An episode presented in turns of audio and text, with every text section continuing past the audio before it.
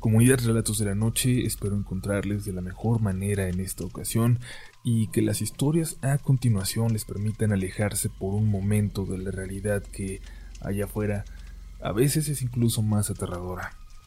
Hoy volvemos a tocar uno de los temas más enigmáticos de los que hemos hablado. Se trata precisamente de aquellas historias, de aquellas experiencias inexplicables que giran en torno a las imágenes religiosas, a las imágenes sacras, a las representaciones de la fe a través de objetos como figuras, pinturas y más. Son objetos hacia los cuales mucha gente eh, descarga su energía, su fe, objetos importantes que quizás por eso son protagonistas de algunas de las historias más extrañas que hemos recibido en Relatos de la Noche. Sugestión, coincidencias o algo maligno que se manifiesta como burla a través de esos objetos que deberían tener un impacto positivo. Esos objetos que significan tanto para muchos de nosotros.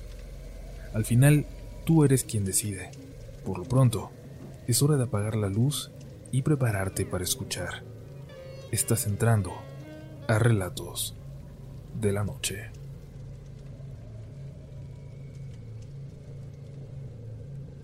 Recuerdo pocas cosas de mi infancia, Pasamos por momentos difíciles, traumáticas incluso, así que supongo que es para bien, que es entendible que no recuerde.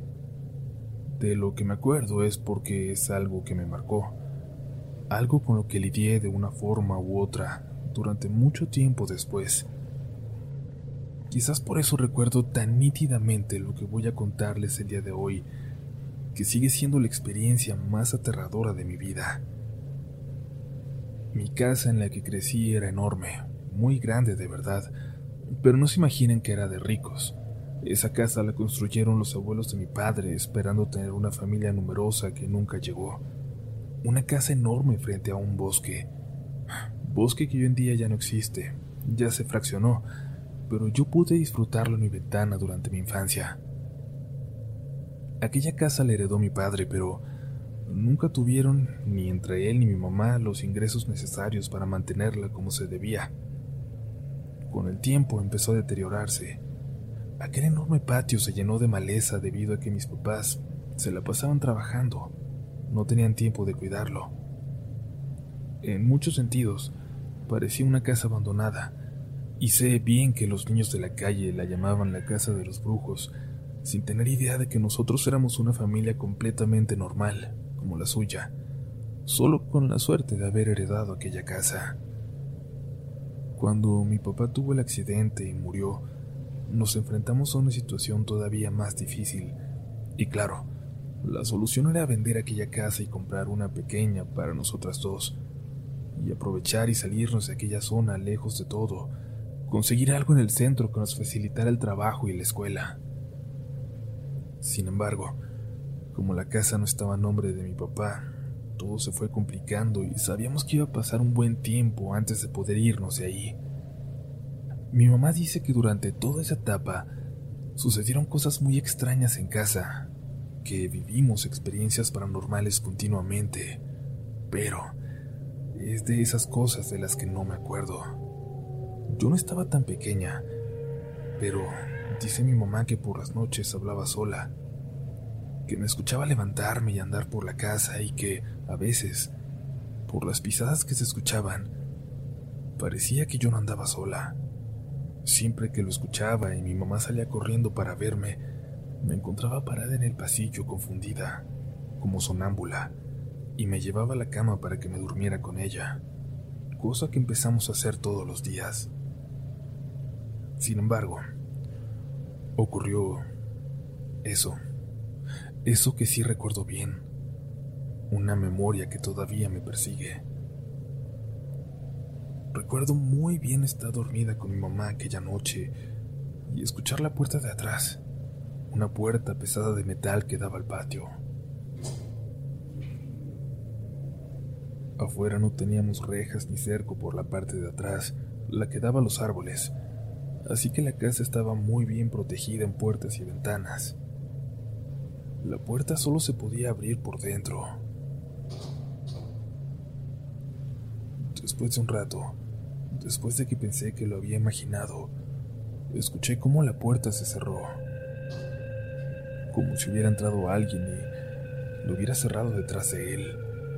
Como no ocurrió nada y como no encontramos nada extraño a la mañana siguiente, ni siquiera lo comenté. No le dije nada a mi mamá. Pero lo volví a escuchar aquella noche.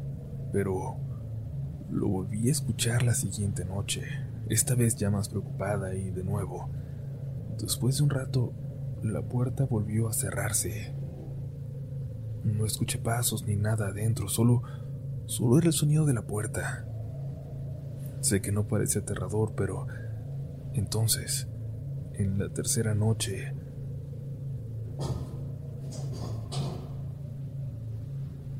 la puerta se volvió a escuchar, y esta vez sentí como mi mamá levantó la cabeza asustada al lado de mí, muy sorprendida. ¿Estás despierta? me preguntó. Le respondí que sí. Me preguntó si yo también había escuchado eso y le dije que sí, que, que era la puerta de atrás, que ya se había escuchado otras noches. Se levantó apresurada hasta la ventana y algo vio. Recuerdo su grito, su grito de terror, y cómo me dijo que me quedara ahí y corrió hacia afuera del cuarto. La casa era extraña, y había una puerta pesada al final de las escaleras.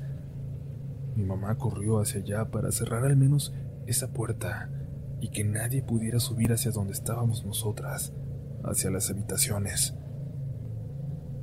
Yo no pude evitar levantarme y asomarme a la ventana, hacia el terreno de atrás, a donde había visto mi mamá. Entre los árboles, apenas iluminada, vi a una mujer cubierta hasta la cabeza, caminando hacia la oscuridad, hacia el bosque, alejándose.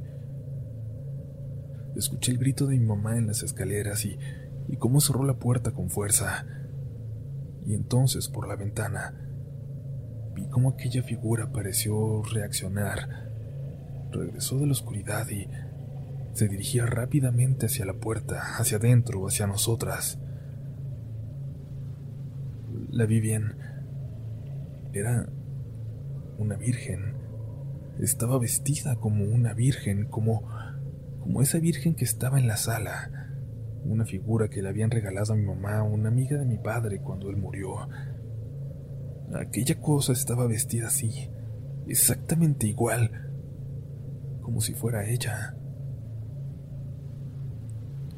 Mi mamá no podía dejar de llorar y, yo intentaba calmarla, pero no podía y luego empecé a llorar yo también. Se escuchó la puerta y luego como algo caminó por las escaleras y llegó hasta la puerta al final de ellas. Esa noche la pasamos en vela. Yo dormía ratos y mi mamá no dejó de rezar un solo momento. Recuerdo como entre sueños lo que me platicó de por qué gritó en las escaleras.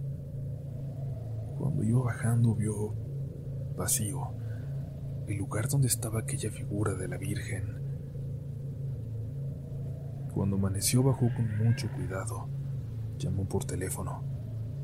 Luego pasó un amigo de mi madre por mí y me llevó a su casa con su familia. Para cuando me llevó de regreso a la mía por la tarde, noté que faltaban muchas cosas en la casa entre ellas aquella figura, aquella virgen. Nunca me dijo mi mamá qué hizo con ella, pero desde aquella noche y hasta que nos fuimos de ahí un año y medio después, dormíamos siempre en mi cuarto las dos, un cuarto que no tenía ventanas, y siempre poníamos seguros en nuestra puerta y en la puerta de las escaleras. Yo tuve muchos sueños después, no sé si sueños o Realmente eran recuerdos de cuando caminaba dormida, pero recuerdo que me asomaba por la ventana y veía afuera a aquella virgen parada entre los árboles, sin poder entrar, pero observando como aguardando por una nueva oportunidad. Nunca supe si mi mamá investigó algo más al respecto y no es un tema que permita que toque, incluso ahora, muchos años después.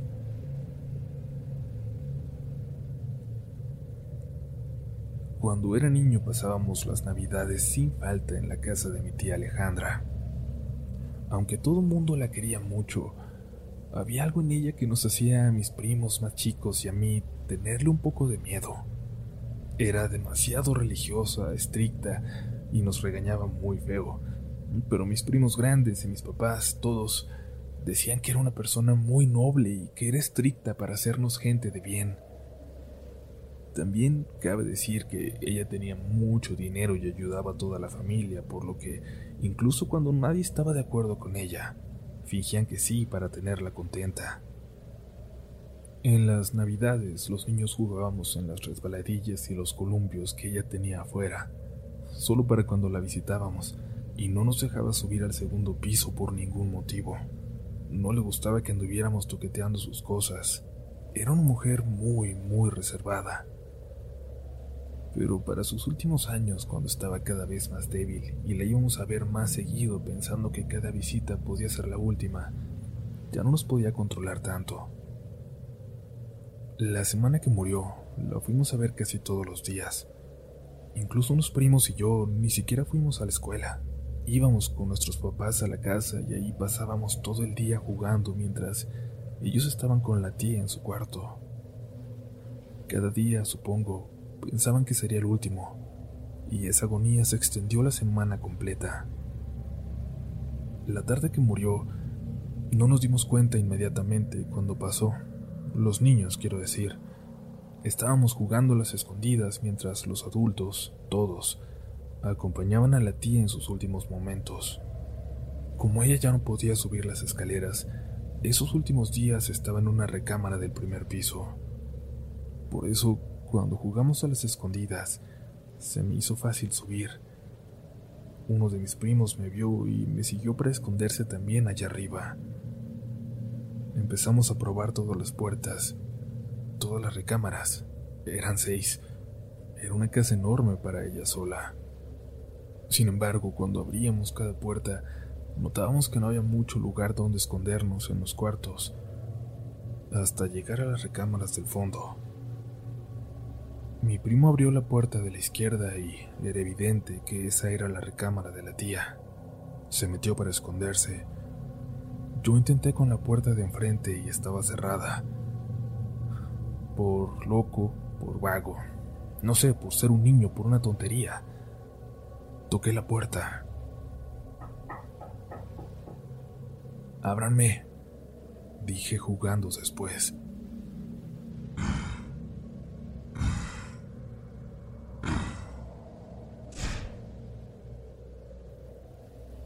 Algo se escuchó adentro. Un ruido y luego como como alguien se acercó a la puerta.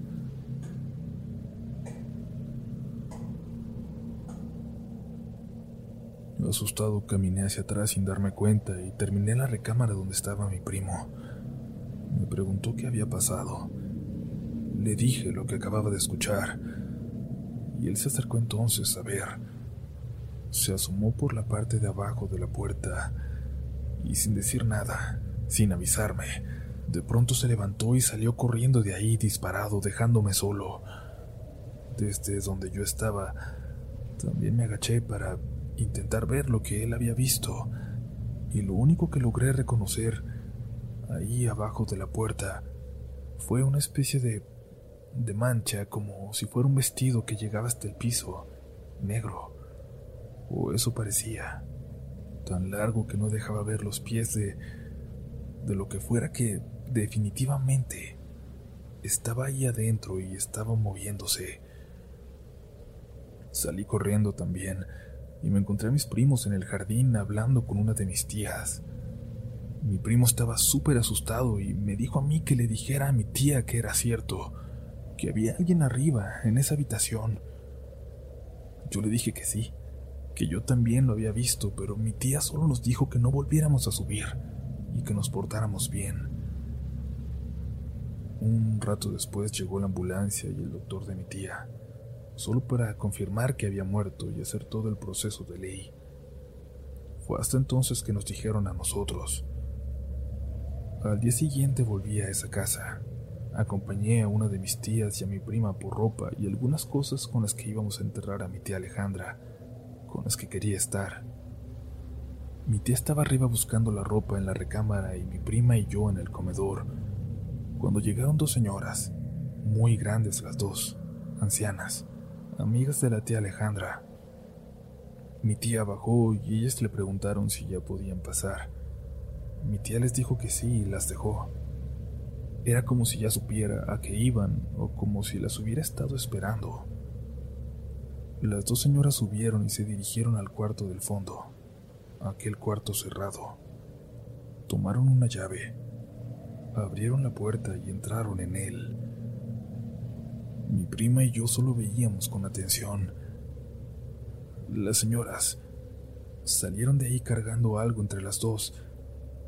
Era como si fuera una persona, pero no se movía. Era una estatua, una figura. Cuando pasaron al lado de nosotros, la pudimos ver mejor, sobre todo porque se les destapó por una fracción de segundo. Lo que vimos, ni siquiera mis primos lo creen hasta el día de hoy, pero mi prima y yo lo sabemos bien. Sabemos lo que vimos. Estamos completamente seguros. Aquellas dos señoras sacaron de ahí una figura tamaño real de la Santa Muerte. Nadie de nosotros, de los chicos al menos, sabíamos que existía. Nuestros papás nunca comentaron nada al respecto, para nada. La tía Alejandra siempre pareció ser la más devota de las católicas. Me sigue atormentando pensar que fue lo que escuchamos aquella tarde, dentro de ese cuarto cerrado por fuera por tanto tiempo. ¿Qué fue aquello que escuché? ¿Qué fue aquello que vi moverse ahí dentro?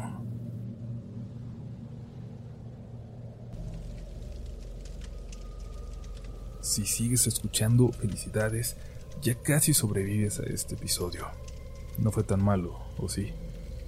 Recuerda que si te gusta este contenido, la mejor forma de apoyarnos es compartiendo este proyecto con gente que tenga historias para contar. Mientras tanto, continuamos con una experiencia más. Estás escuchando Relatos de la Noche. Hace unos meses me pasó algo muy extraño.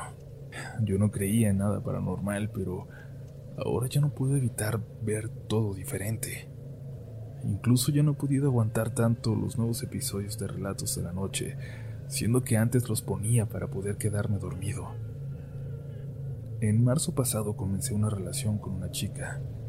Luego se atravesó la cuarentena y duré algunos meses sin verla, solo platicando con ella todas las noches.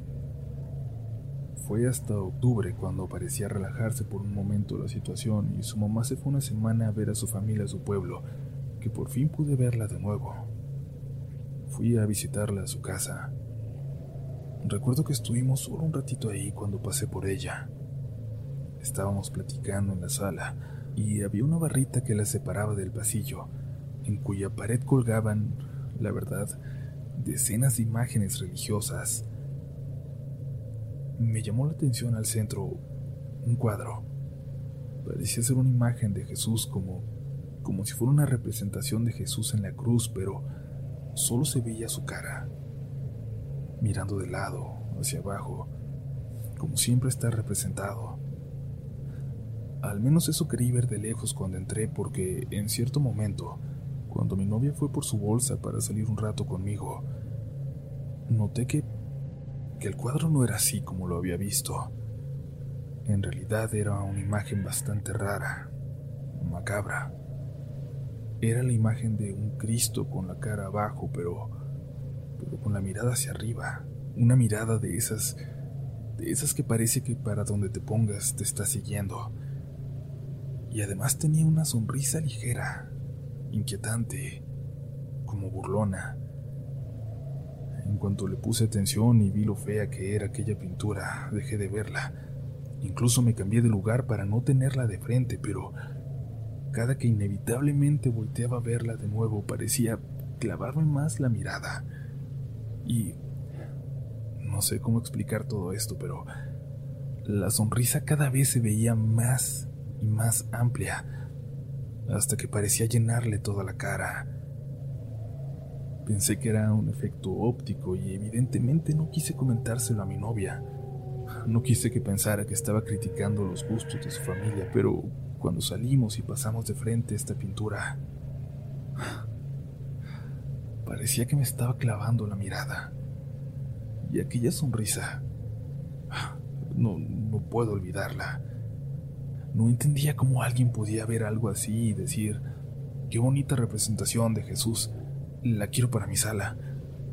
Pero en fin, en gusto se rompen géneros, pensé. Pero lo extraño, lo más extraño, ocurrió hace apenas unas semanas, cuando mi novia cambió su foto de perfil. Yo ya no he ido a su casa para no poner en riesgo a su mamá, y casi no nos vemos. No sé hasta dónde va a llegar la relación, para ser honestos, pero cuando subió su foto, junto con su mamá, abrazadas en la sala, pude notar algo al fondo. Algo que reconocí sin ninguna duda, sin temor a equivocarme. Era aquella pintura. Pero esta vez, en serio, se veía como cuando la vi al entrar a aquella casa. Es decir, con la mirada hacia abajo, con la cara seria, con, con la boca apenas entreabierta, pero un Cristo normal. Le pregunté a mi novia si la pintura tenía algún efecto que me pudiera haber confundido, que me pudiera haber hecho ver algo que no era real, alguna ilusión óptica. Me dijo que no y me pidió que le explicara por qué lo preguntaba.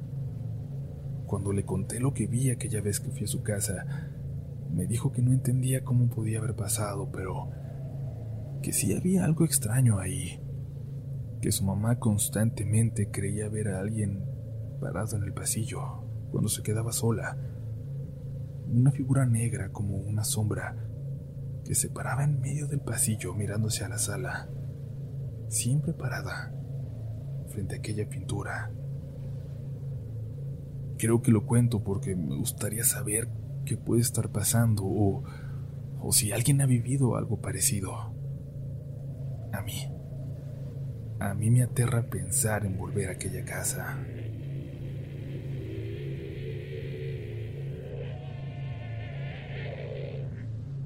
Si te gusta este contenido, no dudes en suscribirte para que estés pendiente de lo nuevo que tenemos cada semana. Síguenos también en Instagram y Twitter, donde nos encontrarás como RDLN Oficial. Y también puedes suscribirte a YouTube, donde tenemos varios relatos nuevos cada semana. Esto es Relatos de la Noche.